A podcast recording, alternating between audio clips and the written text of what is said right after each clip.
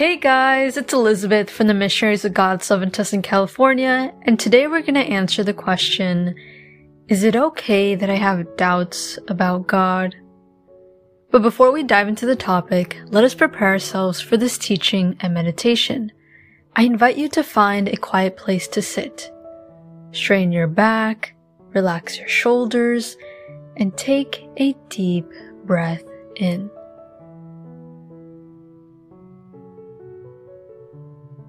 Invite the Holy Spirit to come to you. Lord, there are many problems in my life and things that I don't understand, but please always guide me and show me the way that you want me to live.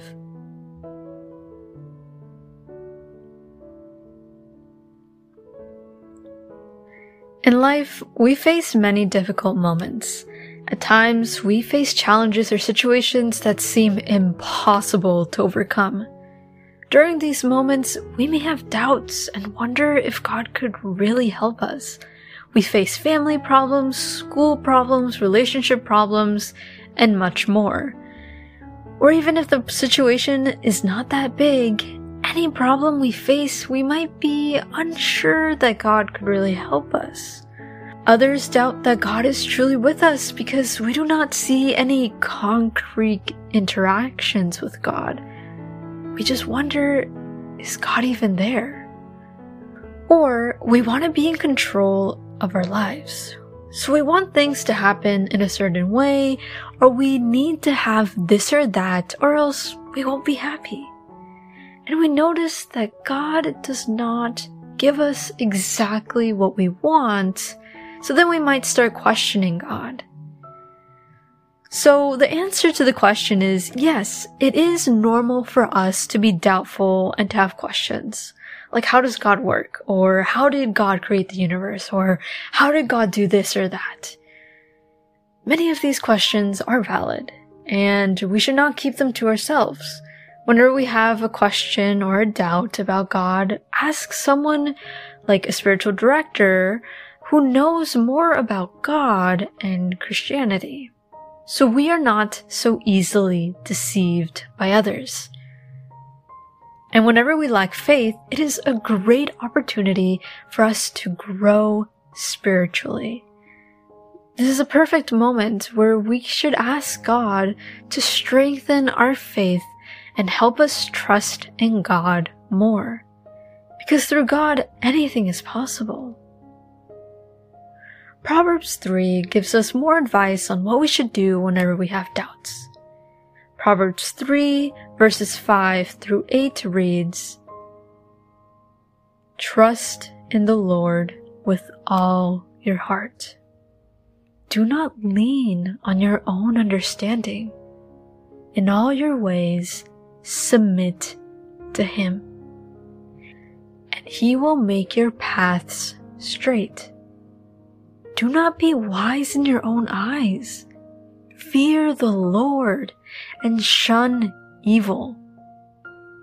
This will bring health to your body and nourishment to your bones. Okay, so let's break this down so we can understand it better. It first recommends that we should trust in the Lord with all our heart. Notice, does not say a little bit, or half-heartedly, or let me trust my family or friends more and then God. No. It says with all your heart. Whenever we face doubts and conflicts or anything in our life, we need to place our full trust in the Lord. It then continues to say that we should not lean on our own understanding. But why? God does not want us to trust ourselves because our understanding can be incorrect. Or accepting other people's understandings can also be incorrect. For example, many of the times we try to find answers from family, friends, or other people. We ask for their advice. However, they only share their point of view or understanding, which can also be flawed. Humans try to rationalize things or find explanations, but frequently we are looking for answers through the wrong people.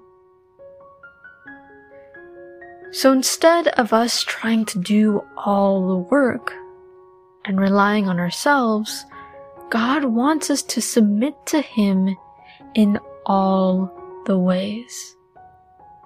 He wants us to give ourselves to God. And this can look different depending on who you are.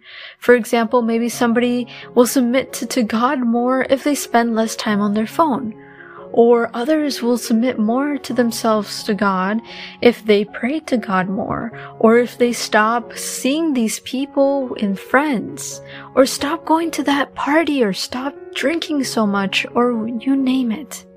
Each person is different, and there are different ways that we can submit to God. But here God is telling us, please submit yourself completely in all the ways to me in all your weaknesses, whatever it is, whatever they are, submit yourself to me, who's God.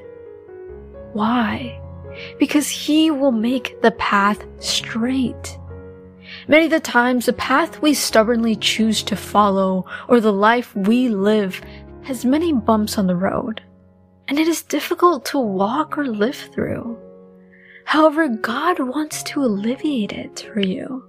God will not take away all the problems, but the path in life He is offering us will be much more manageable with the help of God.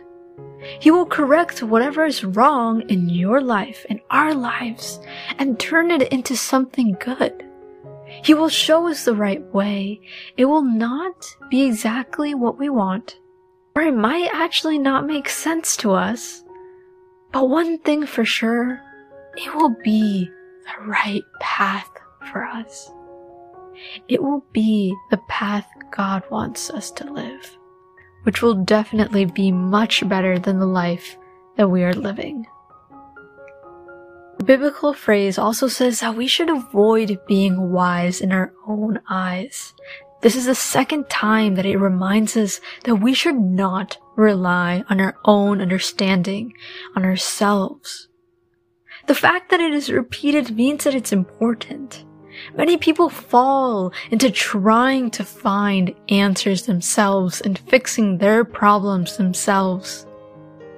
But here, God is reminding us that that is not what we're supposed to do. It further reads that we should fear the Lord. Now, this does not mean that we should be terrified by God and that we should pray to God out of fear and be extremely afraid of Him. It is referring to that we should view God in a respectful way and obey God without question. We should seek God because He is our Master, He is our Lord, and we should fear to do anything against his will. As the verse then reads, we should shun all evil. Any sin or accepted sin that we have in our lives, we need to get rid of it. Only you and God know what those sins are, but please pray that God guides you to be free from those sins, pleasures, bad desires, bad thoughts, and so on. The verse then ends with that we should obey God and trust in Him and submit to Him during trials and doubts. And when we do that, we will have a healthy body and even our bones will be nourished. Here it is referring to that our physical well-being will be great and I'm sure that this is true. But also, I'm sure that this passage is also referring to that our spiritual well-being will be the one that will also be healthy and nourished.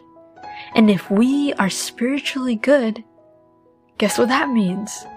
Then our physical and mental well-being will also be improved. So whenever we have doubts and questions about God, do not be afraid to ask your spiritual director or reliable source to guide you. do not be so easily deceived. And always, pray to God for guidance and light whenever you face those doubts and troubles. Let us choose God's path and fully trust and submit to Him completely. Tell God, Speak to me, O Lord, for your servant is listening.